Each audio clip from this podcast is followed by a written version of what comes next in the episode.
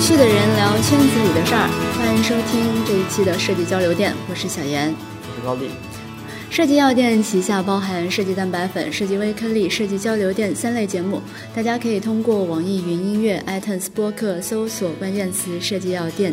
电视电台的电，订阅与收听我们。另外呢，想进一步了解每期节目图文资料的同学，也可以通过订阅我们的微信公众号“设计药店”查看。为了方便大家在公众号中快速的找到对应节目的图文信息，大家也可以在公众号下方的输入框回复期数，需要本期节目图文资料的同学输入六十八。那上一期节目呢，我们聊了内容时代下设计师的转型啊。那在这样一个内容时代下呢，那些从前我们看似八竿子打不着的产品，可能也能互为内容、互为传播。面对不同的品牌受众，作为设计师的我们要从哪些角度切入沟通，从而使我们的产品顺利出圈呢？本期节目我们邀请到了《王者荣耀》成 MAC 成火箭少女的项目创意指导 Cici，和大家一起聊聊项目背后的故事。不知道现场的多少的听众是我们王者荣耀的玩家啊？然后作为设计师，大家可能最近会关注到王者有一个新的周边文创。如果有关注这个的话，应该就对那个 MAC 和王者荣耀联手打造的那个口红有点印象。作为内部设计师啊，我也只是听说这款口红特别特别的火爆啊。听说那个小程序上线不到一个小时就挂了，就就我们就没有时间。对，那个小程序不是我们在做的，是腾讯另外一个 BG 部门在帮我们做，然后就是还没有时间去调整它什么之类的，就嗯，所以已经卖空了。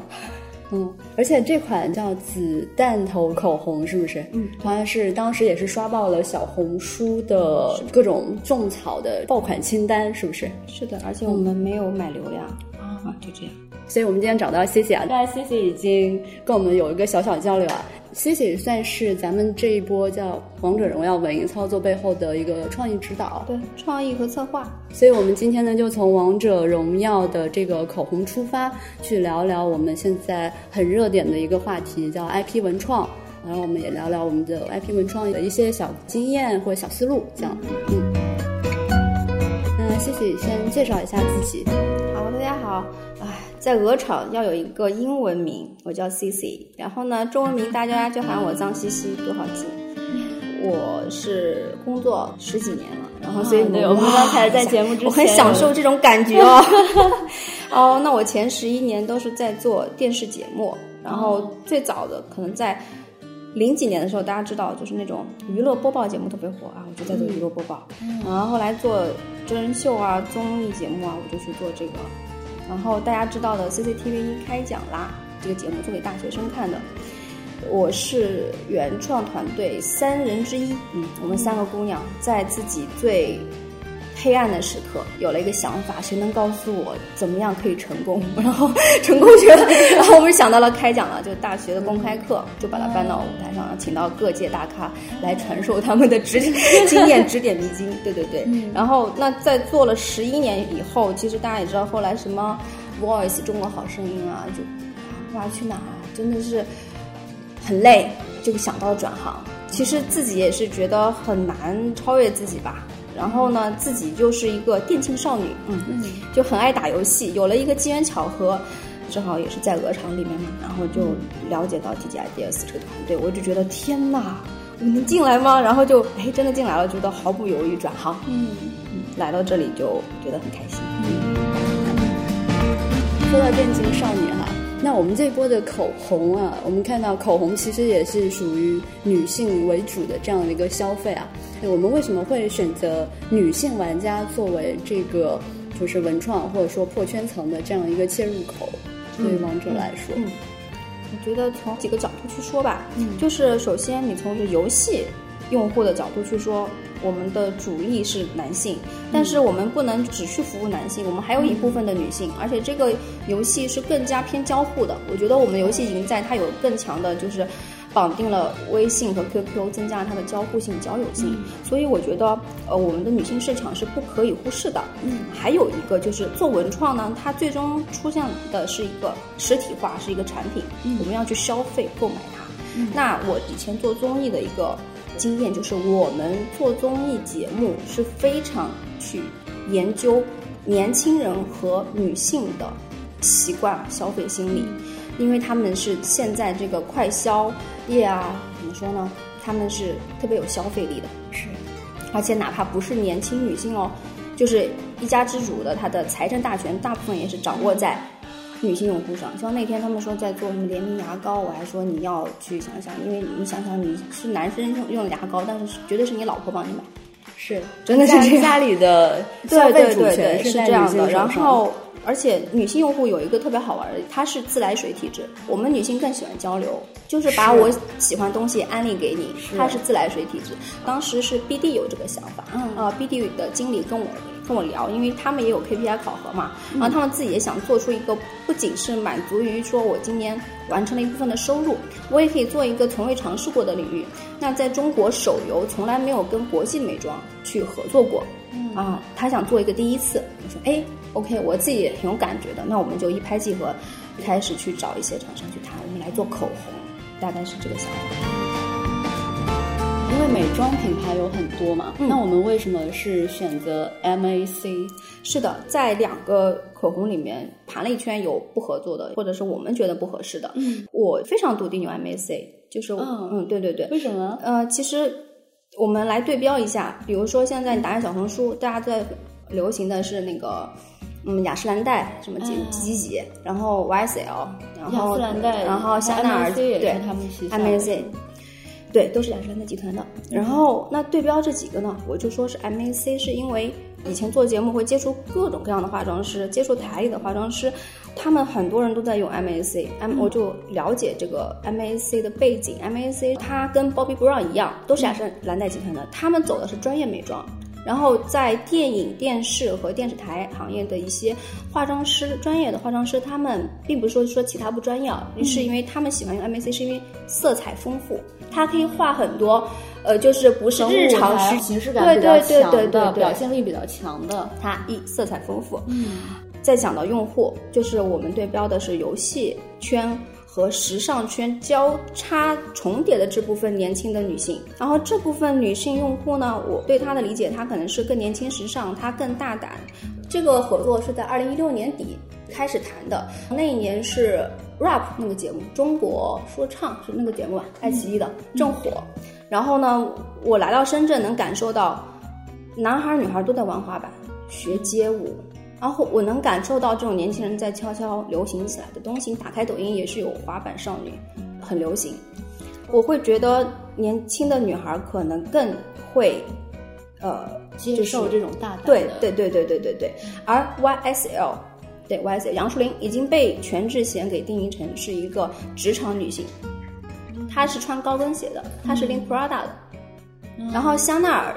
又是另外一种女孩子。这就是广告学里面会有一个非常有名的书，叫做定位。它是在人们气质相。对，它是在人们已经潜意识里面的，嗯，说不清道不明，但是人们都知道。所以我们看那个什么，呃，郭德纲穿大褂就觉得帅，穿那个就觉得 嗯，那个你们也知道对吧？对，就那个很潮的那个，对嗯，因为气质吧，跟他的文化，他是唱着京东大鼓出来的人。嗯嗯哼，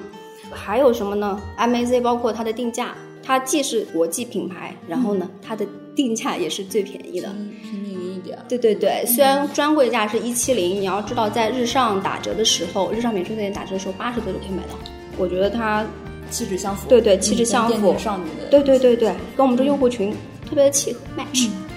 就觉得用 MAC。那我们知道我们现在这款口红哈，现在是有五个颜色，是为什么是五个？然后这五个颜色的色号是怎么选出来的？其实呢，其实做几个都可以，五个是因为我们是团战。嗯，呃，我们游戏 IP 一直想主打，我们是团战，我们是团队游戏，五不是对五 v 五，不是你一个人就可以 carry 全场，而是要大家齐心协力去合作，嗯有人当肉，有人去切后排，有人在输出。嗯所以在选英雄的时候，我们也希望选五个不同技能以及五个不同风格，可能是有很仙气十足的，有很妖媚的，有很可爱的，也有很花木兰，嗯，就是给人感觉很英气十足的女英雄。对对，所以能够覆盖到不同的，比如说性格啊，对不对？对啊，嗯，一样啊，我也是希望更多不同的女人来买。嗯，对啊。然后我们看看这次的五款口红，我印象比较深的一个是被插画吸引了，然后第二个是我们最大的那个流量幺零幺小姐姐，嗯啊，我也看到那套照片，我觉得拍的也很帅，嗯，真的吗？嗯，好吧，因为陈曼她是非常有自己的风格嘛，所以越跟这样的算是艺术家合作吧，算是大拿合作，她非常坚持自己，你要尊重她，嗯嗯嗯嗯，对对对，她有她的风格，OK 啦，嗯。然后我看到其实元素蛮多的，你看像我们王者，然后像火箭少女，还有像 MAC，然后另外我们现在就像貂蝉，我们选的都是国风中国的这种人物，就这么多元素在一起，我们是怎么去把它做一个比较好的融合，或者说在逻辑上能够把它疏通？是这样的，聊到了那个火箭少女一零一的合作，那都是在营销层面了。就先从设计层面来说，刚才先聊了 MAC，我们对它的定位就是它色彩丰富，它怎么赢其他的品牌？其他品牌是有它的精神背书，MAC 是专业美妆，我色彩丰富，可以完成很多非我想象里的专业美妆色彩，我已经把它定位了。我们王者荣耀，它的美术是有中国幻想风的。一种美术，嗯，然后它里面大家为什么喜爱？因为里面有我们从小就喜爱的貂蝉，你想她是个美女，杨玉环，我们最喜爱的英雄，觉得富有反叛精神的英雄，孙悟空，代表的自由浪漫主义的李白，这都是富有中国。传统意义的英雄们都有认知，对对对，所以我对于《王者荣耀》这个游戏，它的美术风格是中国东方幻想风。我所理解的这些创意都是有跟团队去沟通过，跟 IP 这个授权啊，包括王者就是研发那边团队这个经理去沟通过，他们也是同意的。其实那段时间就在创要 东方幻想风，国风国风国风东方，那脑子里不太想从哪里下手呢？就就讲到自己就是。呃，也是因为以前跟小撒老师合作过，然后也是关注一下的，知道他当时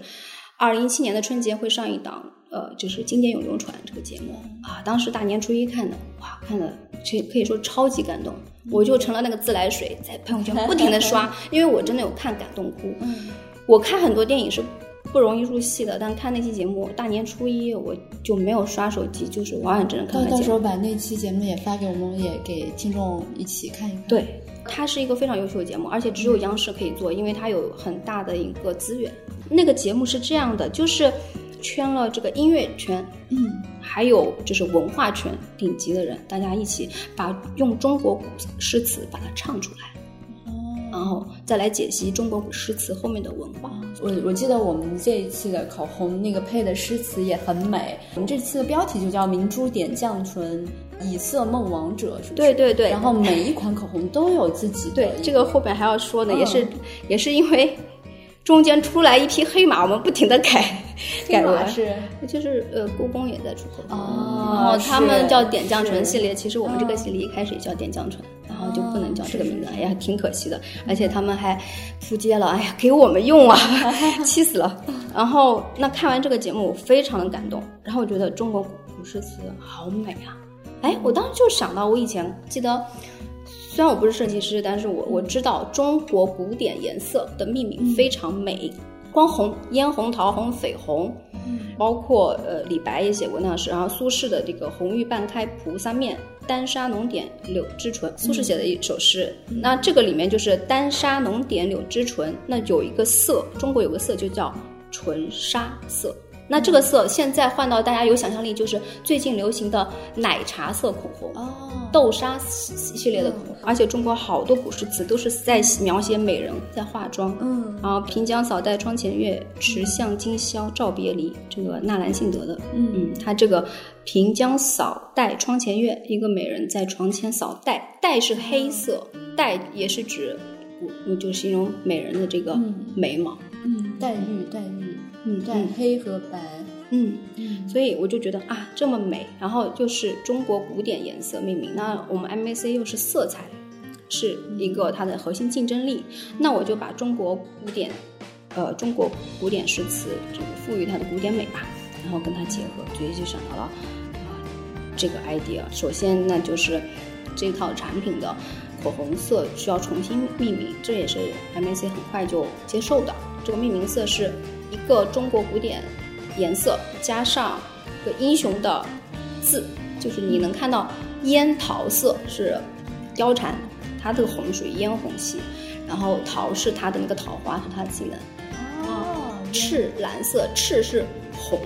赤赤红色是中国红颜，色是原来 MAC 里面有的，我们重新命名它，还是他们本来就有，哦本来就有。那这个他们原来不是这么命名是吗？就是我原来们改了它嗯们原来叫什么 Caesar，然后 Ruby Ron，等等之类的。嗯，所以加入了我们的命名之后，这个口红的这种诗意和定制感就更强。嗯，而且赋予它这些小仙女姐姐的气质吧，就是给它。而且你说到色彩之后，我现在就能够理解为什么我们重新去画了那套插画，色彩是那么的嗯鲜亮的，嗯嗯，然后对比是很强，然后是特别跳的。重新画插画也是有一个原因是，我本身就是女性，我也买口红。我最讨厌的衍生品是直接把 logo 印上去，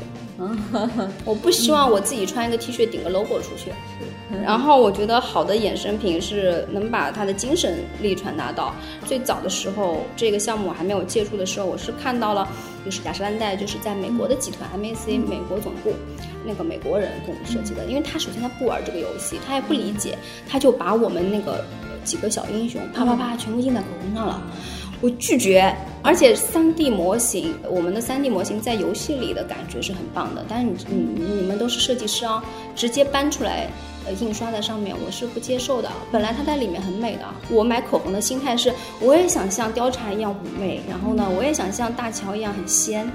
或者是我今天希望我像花木兰一样很帅气。但是我看到这五个三 D 模型在那里的时候，我就完全没有那种感觉了。嗯我觉得我不想像他们一样 low，讲话比较直接啊。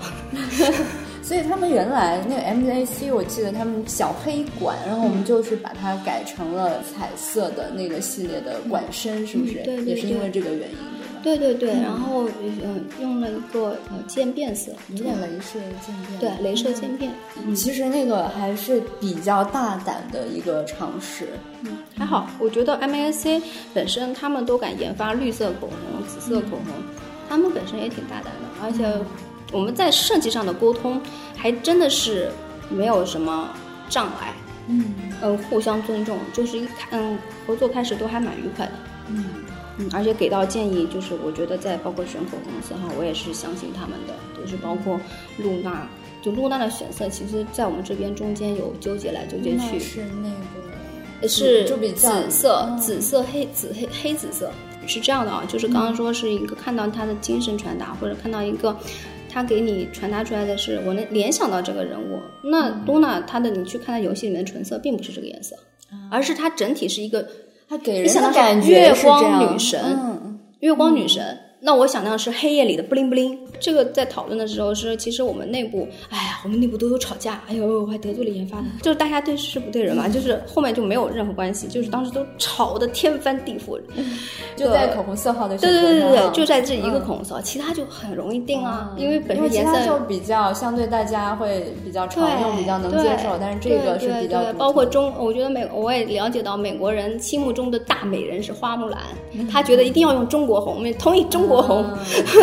对对对对对对，大乔是告诉他是金鱼的那种布灵布灵的金色，哎这个颜色，他们怎么可以用红色呢？那后面卖的时候，大家对这几个色号的接受度是什么？啊，呃，露娜卖光了，就是现在是所有都卖光了，然后露娜是现在，是是说现在是这样的，呃，其实是在呃做货的时候，大家会对市场有些预估，露娜确实少做了一些，但是露露娜是第一时间卖光的，然后买露娜多的人是男性为主，为什么？因为男性真的是操作比较帅，他会很喜欢露娜。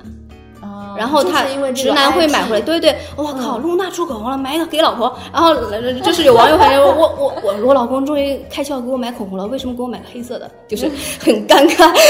哎，不过我觉得这种很有纪念价，因为本身对于 IP 来说，这种很独特的色号，嗯嗯嗯，它可能不是属于我们日常，就是出去被一个很多游戏的周边，大家是不拆包装，嗯是的是完全直接收藏对的。我自己目前是这样的我自己目前是这样，而且当时也是我们内部吵得不可开交。嗯，然后呢，嗯，到时候 MAC 虽然帮我顶了一把，就是他给了我们一个数据，他告诉我们在中国虽然卖的最好的是花木兰色、中国红，但是在全球的销量前二前两名哦，嗯，有一个是 On and On，你可以搜一下，是个绿口红，一个是紫这这款颜色。而且我自己也聊过，我说啊，他给了我这个数据，我非常惊讶，我就知道了 MAC 在全球的用户都是这样。女性定位是这样。一个是不是就是那种年轻追逐潮流反，甚至有点反叛精神的。我觉得脑子里面立刻想的是跳街舞的、滑滑板的。我在当时在伦敦的街头，我看过一个黑人女孩，她涂的纯紫色口红，我觉得太美了。是，而且他们那边，比如说染发，比如粉色、绿色的头发，对他们这种他们是愿意去尝试色和这种纯色更就是比较对搭，符合他们的性格，就更自我、更突出自我。我要彰显自己的个性，而且这款口红是可以叠涂的，一个是叠涂嘛，然后就是嗯，当然中间沟通用了一些技巧，最后叠涂统一对是是叠涂就是先涂一层红色，然后你再就用它轻轻的涂，让它更有一些呃金属色的反光感。对对对，而不是只只用了一个颜色，只用那个颜色就像吃了死孩子一样。对，就是就是这样，就是怎么说呢？我们就是最后沟通下来，包括我自己也是跟他们说，我希望我们王者荣耀的女性的用户里面呃有各种各样的女孩，我们一定要满足有一群这种女孩，她希望彰显自我。而且出来一个，就就告诉大家，谁说口红一定要是红色？就是因为我们游戏敢大胆出一个黑色的口红，嗯。嗯嗯，大概是这种感觉吧。最后就定了啊，反正这波操作是当时一出了之后，我是在很多媒体上，并不是小红书这种，嗯呃刷爆，而且是在比如说像一些营销媒体上，都有很多在报道咱们的这一波，嗯这波操作。对，再说到那跨，所以再说到后面，那就是嗯，营销组的同事，嗯，包括销售他们那边比较发力，然后知道就是我们鹅厂嘛有这个一零一的资源，嗯然后跟他们去挖机器挖，然后去谈这波合作，这是他们的功劳。就是后来这波出了之后，然后把一零一小姐姐对如何营销方案，对，这就是我有参与，但是这这些执行是他们在做了。我觉得啊、这个创意也是给他们点赞，确实是利用一个热潮对热点，嗯嗯，真的是，估计他们用什么口红，下面粉丝都会 都会点赞。对那这波操作给咱们游戏有带来多少流量嘛？然后这些流量的特征是什么？具体那个数据我可能不太清楚，但是呃，因为我们当时在游戏内呃做了一个给你的偶像代言的颜色去打 call 点赞，那确实是可以看到呃他们不同的粉丝群，然后在不停的拉票。横向比较，我跟以往所有的合作产品衍生，然后文创品，比如说我们跟卡西欧 做对对对跟卡西欧做手表，跟宝马做汽车，跟麦当劳做那个汉堡。啊对对对对，这个活动里面，它目前是回流呃最多的，而且是女性回流占比百分之三十五以上，高于同期大盘女性回流用户百分之二十多，就具体我都不说了。嗯，也就是说，跟我们的预期是一样的。在市场层面呢，就是产生了非常多的 UGC，呃，微博话题是阅读量接近三亿，然后小红书这种都是自发的热搜，自发热搜也是当天上的热搜，抖音啊、微博、小红书这种，呃它在平台渗透的效果是符合我们预期的，有超出预期的，就是在百度、微信和内容平台，就高过以往所有合作的三倍。刚才 C C 也说到，就是游戏内的运营哈，还有我们这种算是文创类的运营。你对文创和游戏类的运营，你觉得它的最大的差别是在哪儿？哦，我觉得游戏类，我经常就说游戏类就服务好玩家，嗯因为我自己做综艺嘛，我嗯转岗来到这里的时候，呃，很自然的他们就让我帮他们改造了第二季的王者历史课，然后我得到这个需求的时候，我说我的建议是不要做，因为大家进游戏看到这个飞鹰图上来以后。点击跳出跳转出去，腾讯视频看《王者历史课》。我是来打游戏的，你干嘛把我带出去？如果做游戏的运营是更好服务游戏玩家，我就是要打开游戏来玩游戏，我我的体验如何的流畅，把人带进来，对我的体验如何的流畅，然后呢，我打的如就是玩法更多，不要搞些乱七八糟、花里胡哨没用的东西。他们那种历史课，那他们比如说，他们可以通过其他的渠道去看那个历史课，然后再从这个历史课再带进来。对对对，这个其实通过两年，然后王者荣耀的品牌团队也是有吸收一些经验吧。从呃如何去做在文化上的文创，可以看到今年的敦煌这部合作就还 OK。那知道了，其实去做皮肤。对吧？去做通过 H 五页面来宣传，知道了如何去做。我觉得嗯，可以看到就是改变方向，包括王者历史课，我们就停下来不做了。嗯，对对，而且而且交给更专业的人去做，有那个呃敦煌研究院的专家去去给我们做功课啊，全程的监督这个皮肤，你可以感觉到，我觉得好像是零差评吧，这波皮肤。嗯，对于游戏的玩家来说。比如说，他们对文化的这个要求，像历史课，他们投入的时间是比较长的。但是玩家是不是嗯更喜欢一些？其实是将这种文化，它只是进行一个包装，在他玩游戏的时候，他的这种代入感更强。如果去做历史文化，可以做的。方法有很多，但并不一是一定是请一个老师来讲历史。无论你讲的多深都有趣。说一句大实话，嗯，爱钻研历史的孩子，他就不会浪费时间打游戏。嗯，这个会切掉的，真的。我沉迷看书的时候，我肯定会不打游戏。最近时间忙着不打游戏。昨天晚上签到了，但是我。我打游戏的时候，我就是想沉浸在游戏的体验里。而且我刚才从从最早就说，为什么说想起女性玩家？我刚说了，我们最大的什么三亿的用户，三亿的用户细分下去有各种各样的人，那肯定是有。我因为这个游戏爱上了历史，因为我就听到过非常多的案例，是偏是小学生的那种男孩子吧，他男孩女孩，他们是因为这款游戏爱上李白。然后在学校里面还组织说李白的那个诗会，啊，对对对，那我就觉得这个意义很好啊。我我以前高中的时候有一个朋友，他们玩魔兽世界，就是他当时是把那个历史全部都看一遍。就如果你玩魔兽或者玩玩撸啊撸，就会开始会很喜欢欧洲的古神话。嗯，对我也认识，他们就会把那套神话给看看完。我是看《冰与火之歌》和那个什么《哈利波特》，嗯，也是开始就是小小的研究一下欧洲的历史，小小的历史，就是那段时间也是有点沉迷。所以我们把这三用户给细分好，然后不同的用户，你看我我我喜欢玩游戏的，我就去做好游戏的运营，然后我女性用户该怎么玩啊？我该怎么去服务她？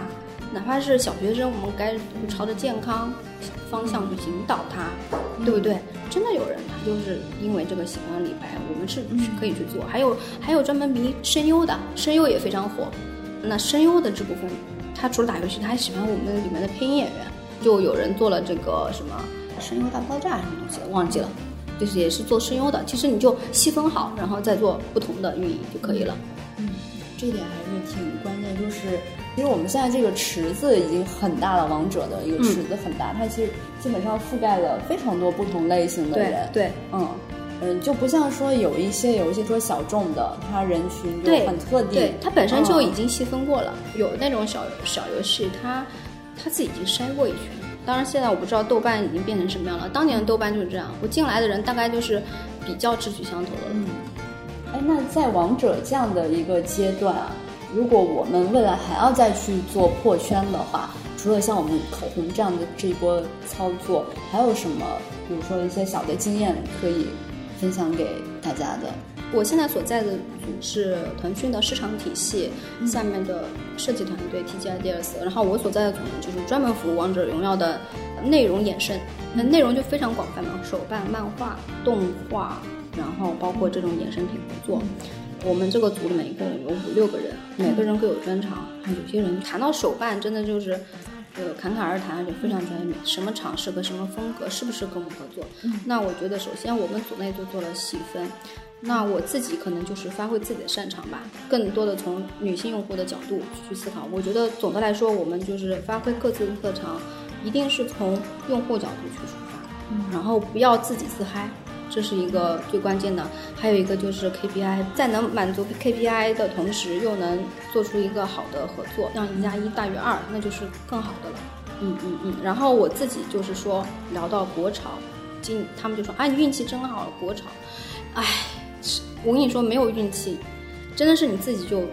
就已经想清楚的。我们做综艺的时候，那时候我们做综艺就是疯狂的看国外模式，嗯，就是大家就会赌，可能一次做好多节目，但是呢，万一就赌中赌中了一个呢？就看看但是个的数据高了，然后再往哪个方向去走，是吗？嗯，那时候已经来不及了。哦，我就告诉你，当做 rap 那个就是车车车导，嗯当时他有推两个模式嘛，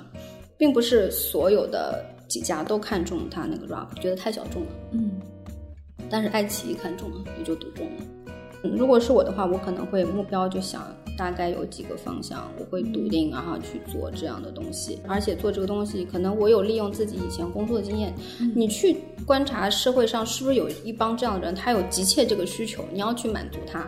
我就说《爸爸去哪儿》为什么火？因为那个时候我们八零后刚刚成为父母，嗯我们在带孩子有一个这样的共鸣感，所以那个节目就火了。嗯啊哈，那我就说国潮，其实我自己在写这个方案的时候，我就说为什么一定要用中国古典文化来包装它？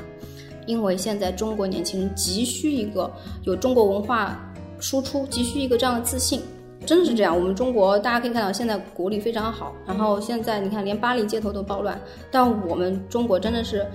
在世界上面证明它的硬实力越来越好。那什么是软实力？软实力就是文化。而且我在做开讲了这这个节目的时候，接触了中国各个大学的，有高高等大学，有一般的二二类学院，我能感受到现在年轻人真的比我们那，我是八零后嘛，比八零后年轻人要更明确自己想要什么。呃，特别是在一线城市的孩子，而且现在国家给他们提供了很好的对外交流的这种途径啊，他更更明确自己想要什么，更知道更知道自己擅长做什么。他们非常的有正能量、爱国。然后 B 站大家可能觉得是一个好像跟我们离得很远的一群孩子，但不是，他们有高度的审美，有幽默感，因为这些孩子他们从小就可以上网，我们是那时候是看不到国外东西。如果你有心的话，可以听到最好的东西，看到最好的东西，所以他们的审美很好。所以，所以我对于他们来说，他们审美那么好，也可以，然后又看到什么国家宝藏。啊、我在故宫学文物，这火是在 B 站火起来的，我就能发觉到现在年轻人急需有中国文化这一软实力的输出，急需这个自信。他们成长起来的那个环境，正好就是在中国最好的环境底下，嗯不只是他们这个自信是与生俱来的。是的，不只是对于文化，包括时尚。那李宁的那波走秀火了，在那个之前，李宁还没走秀之前，我跟毕丽就说，年轻人需要自己的潮牌。李宁，对啊，我觉得在这里做个广告啊，就是我觉得我也很想跟六神啊，什么，就是真的很想做。嗯，通过这个产品去传达我们中国软实力的一些东西吧，嗯，挖掘中国文化的精髓。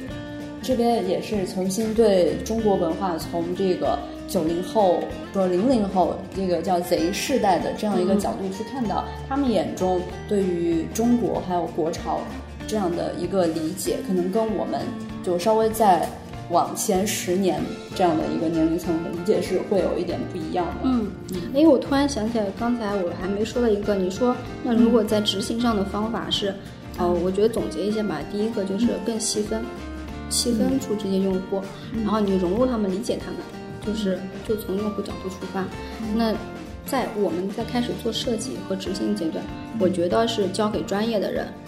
我觉得这也是我以前做节目经验，而且我以及来到这里，我我身在一个最好的设计团队，但我不是设计师，我旁边都是最就是设计圈里面美术圈最牛逼的人。呃，之前还想做那个唐代的香囊什么之类的，还有包括这些东西，就交给那个真正会做的人。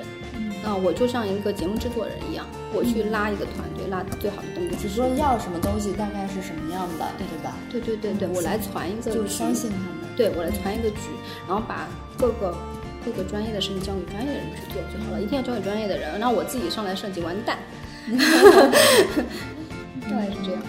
哎，在专业的人的选择上，你觉得对他是有绝对的这种信赖感的？嗯，这己也是平时你要去积累，包括这次的插画的选择，其实是，呃，有最后锁定是在两个人身上。那我当时为什么就是选定就是现在这个插画师，他人在纽约，是因为，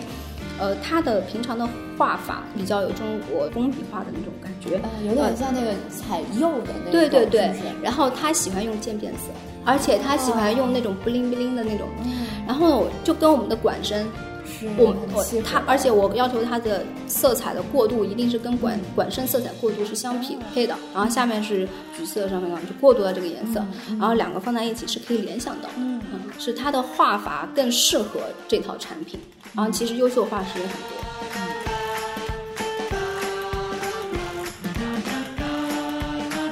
很感谢 C C 带我们从王者荣耀文创工作的角度了解到了像王者荣耀这样的一个现象级的游戏产品，在它的市场几近饱和的这样一个情况下，如何去出圈啊？因为你看王者荣耀作为一款电竞的游戏产品啊，他们选择了口红，成功的扩圈进入女性的圈层啊。我们也从我们的交流中间了解到，女性消费者她具有不容忽视的一个消费实力和传播。能力啊，另外呢，谢谢也带我们从幕后看到了。项目组如何去在多种的口红品牌中间进行选择，找到两个品牌的一个共性？呃，比如说在对话中，西西说到，为什么我们选择了代表年轻、大胆、勇敢、尝试的 MAC 女孩，而不是其他的口红品牌？不是代表职场女性的 YSL 或者是香奈儿等其他品牌啊？我我们也可以从中找到说如何去寻找品牌共性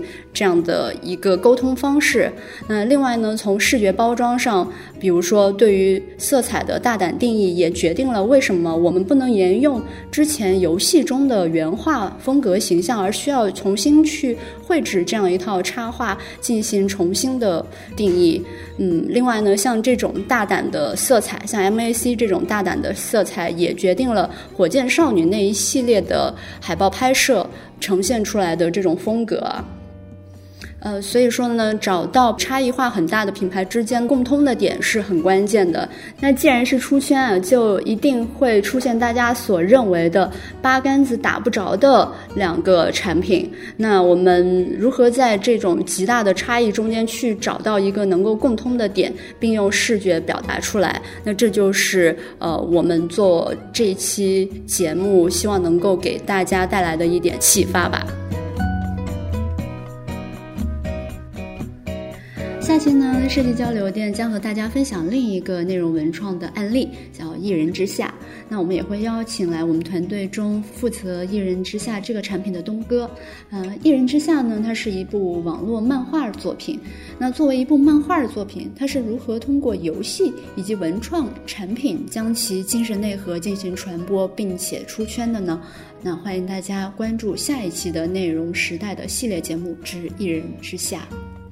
嗯，如果大家对内容文创话题有兴趣，也欢迎大家在设计药店的公众号或者是网易云音乐的音频节目下方留言。呃，我们的公众号的关键词是设计药店，店是电台的店。那本期节目的图文信息也会在这一两天，嗯，在公众号上推送，嗯，大家可以在公众号下方的输入框输入六十八来查看。那也欢迎大家收听我们设计药店旗下的其他两档节目：设计蛋白粉和设计微颗粒。好，那本期节目就是这样，谢谢大家。嗯好，好，就这样。